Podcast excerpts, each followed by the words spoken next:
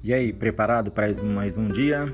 É, hoje, sexta-feira, Black Friday, mas vamos seguindo a vida.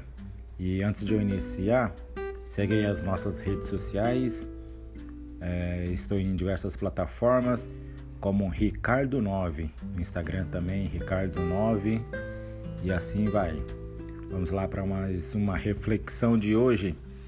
Olha, meus amigos, tem uma meditação muito importante para compartilhar com vocês. O nome dela se chama As Ondas do Mar. Esse é o tema.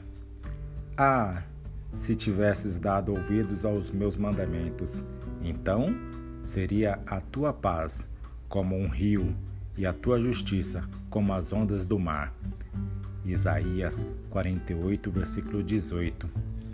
O mar sempre provocou um certo fascínio nas pessoas, né?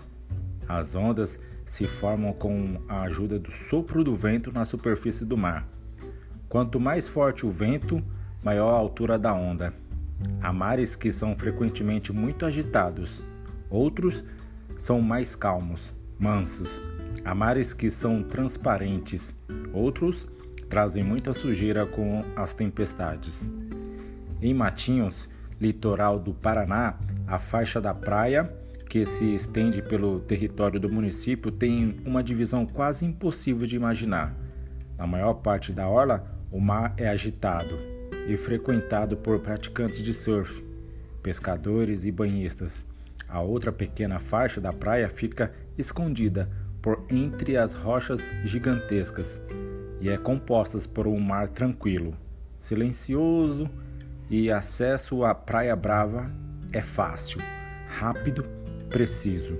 A Praia Mansa tem um acesso mais difícil, estreito e é preciso disposição para caminhar um pouco mais. Dependendo do horário, por causa do, da maré, a dificuldade aumenta. Ao longo de nossa vida, temos que escolher qual caminho seguir e precisamos ter em mente aonde queremos chegar. Nossa vida não pode se restringir a trabalhar estudar e adquirir bens. É preciso vislumbrar a qual praia queremos chegar: a Praia Brava, cujo caminho é rápido e fácil, ou a Praia Mansa, de águas tranquilas. O caminho que leva à vida eterna é difícil e, ao trilhá-lo, às vezes nos deparamos com rochas gigantescas e que parecem intransponíveis.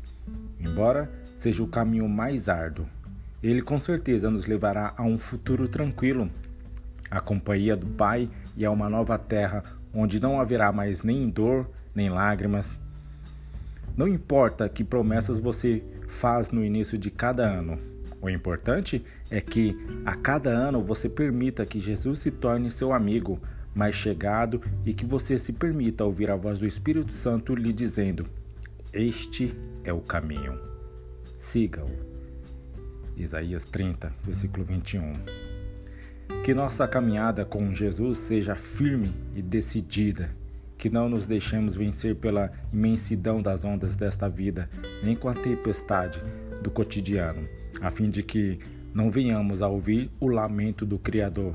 Ah, se tivesses dado ouvido aos meus mandamentos.